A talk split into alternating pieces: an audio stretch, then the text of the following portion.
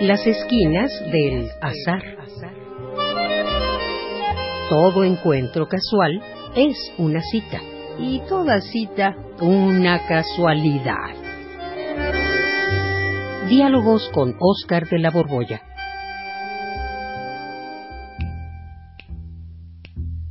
Oye, Juan, ¿tú crees que es posible, que es posible que nos encontremos en un recuerdo? ¿Qué? Eh, bueno, sí, por supuesto. Yo me acuerdo de ti, te veo reunido conmigo en un recuerdo, en fin, pues sí, es normal, ¿no? Eh, sí, yo también me acuerdo de ti, pero en muchas, en muchas experiencias que compartimos. Ajá. Pero estaremos hablando del mismo recuerdo. Bueno, pues si es el mismo recuerdo, ¿lo recordamos igual o no? Pues, mira, yo me acuerdo de ti Ajá. en el escenario del teatro este de la universidad, que es el Juan, Juan Ruiz de Alarcón. Juan Ruiz de Alarcón, cuando presentabas una obra maravillosa de George Buchner, Ajá. que era León Julien. Porque mutuo en el pañuelo Eso. me molesta si me sueno. ¡Ay, qué maravilla! Ahora qué sí, has refrescado mi memoria, caramba. Pues has de saber que te fui a ver ocho veces. No, no puede ser. Ocho veces. Y además, yo fui el miembro del público que el día de la clausura les aventó como seis docenas de rosas rojas. Sí, me acuerdo perfectamente. Estaba yo muy joven y me encantaba una de las actrices que se llamaba Lena Ajá. en el papel. El papel. En el papel. Lena. después sí se llamó de otra forma, pero ese no es el asunto. Ajá. ¿Tú recuerdas que yo estaba sentado en la primera fila? Mm, podría recordarlo, pero después de tantas funciones... mm, Ni el día que te aventé flores, caramba. caramba. Era un teatro de 500 butacas. Te llegaste enfrente con un montón de, de, de- de flores, caray. Creo no, que no, es una mala acuerdo. No, no, sí me acuerdo, sí me acuerdo, por favor. Pero es diferente el recuerdo, o sea... no-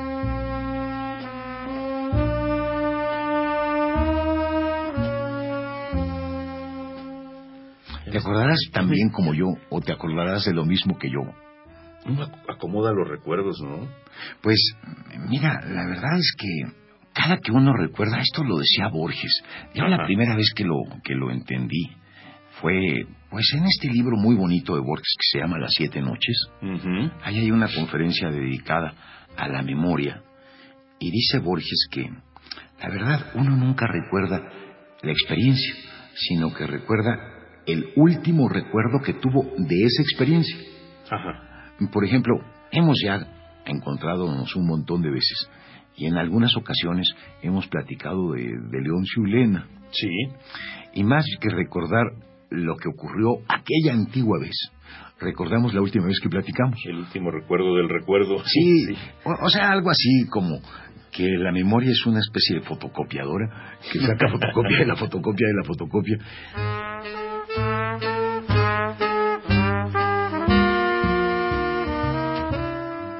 Y, y- y luego haciendo trampa, ¿eh? Claro. Porque Sí. dependiendo del proyecto que traigas entre manos, la memoria te facilita, te ofrece las cosas que, que te son propicias para la decisión que quieres tomar.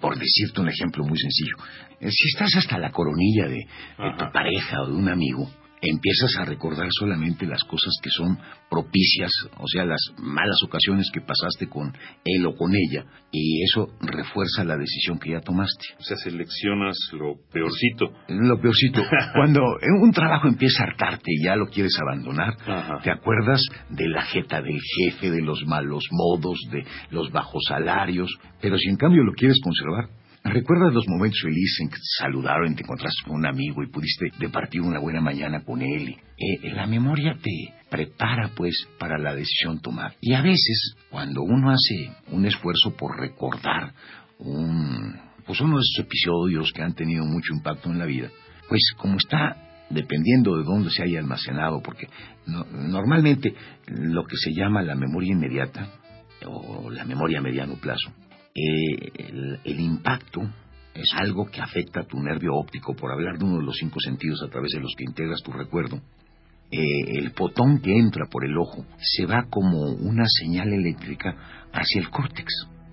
Y ahí se mantiene acomodándose con un montón de, de, mm, de electrones que llegan, de fotones que llegan. Y ya cuando va a, a guardarse para un almacén a largo plazo, digamos, sale de el hipocampo y es mandado al córtex. No sé si te lo dije bien desde el principio.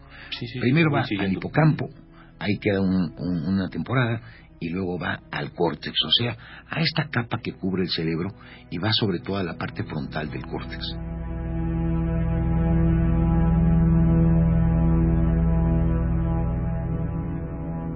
Cuando se recuerda, cuando se hace este esfuerzo de evocación para traer y a integrar el, recuerdo, de hecho, no creas que viene tal como lo, experimentaste, sino que viene recuperado la idea de acá, la emoción de acá, el color de acá, el protagonista de acá, y los fundes, y la memoria te los ofrece como si estuvieran integrados, y eso es por lo que a veces se forman malos recuerdos. Nos recordamos que somos los protagonistas de algo que pasó cuando en verdad éramos los observadores o esto incluso con muy mala intención, pero así funciona. Nos recordamos como los buenos de la película cuando realmente fuimos los canallas.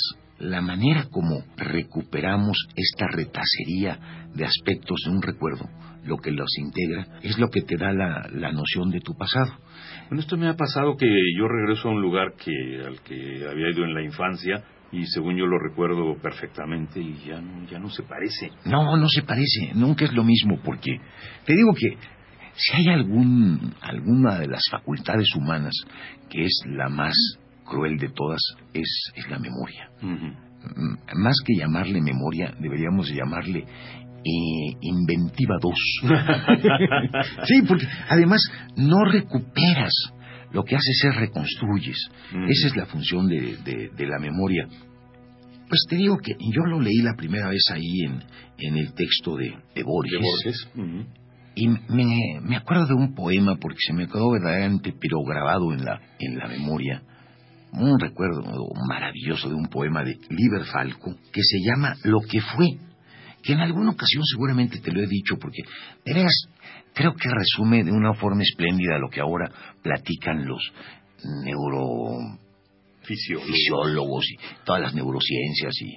Pero este sí lo dice de una manera encantadora. Eh, dice algo así como, vienes por un camino que mi memoria sabe y me detengo entonces indagándote el rostro. Todo está muerto y muerto el tiempo en que ha vivido, yo mismo temo a veces que nada haya existido, que mi memoria mienta, que cada vez y siempre, puesto que yo he cambiado, cambie lo que he perdido.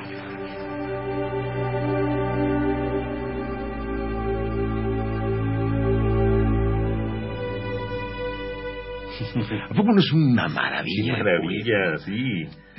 Es de veras te digo que esto del poema es maravilloso. Los científicos, en cambio, hacen unos experimentos que yo leí hace poco uno que me resultó muy interesante.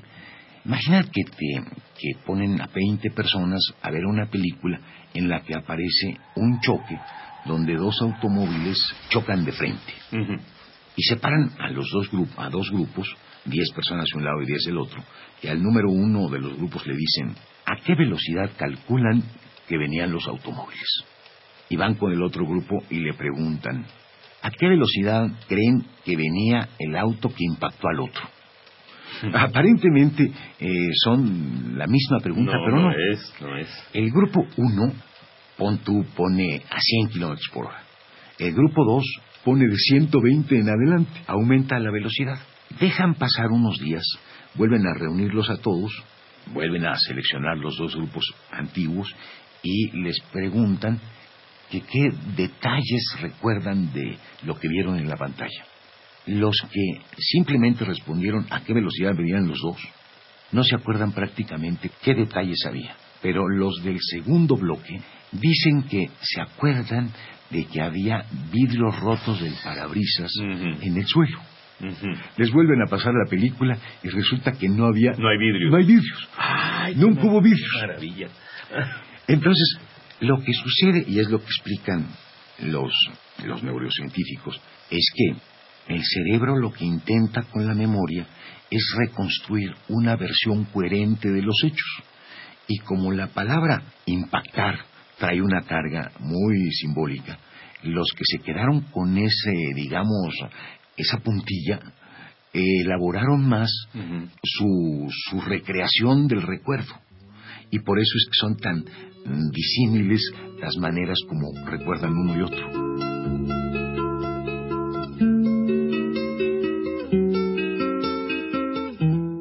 Entonces, Juan, no formamos parte del mismo recuerdo. Creo que no hemos estado en un recuerdo. No yo me voy a poner a recordar a otra cosa. No, yo, yo sí recuerdo cosas, pero ya que me digas que sea el mismo de hace 40 años, pues no, no soy el mismo, ni recuerdo lo mismo de la misma manera. Yo mismo ah. lo acomodo, eh, lo, o sea, que tú, igual que yo sí te das cuenta que somos distintos. Le, le doy brillo, lo lavo, le quito lo feo. yo, la verdad es que no me explico cómo, siendo ya tan otros, todavía tenemos aquella deuda vieja de la hipoteca. Sí, ¿verdad?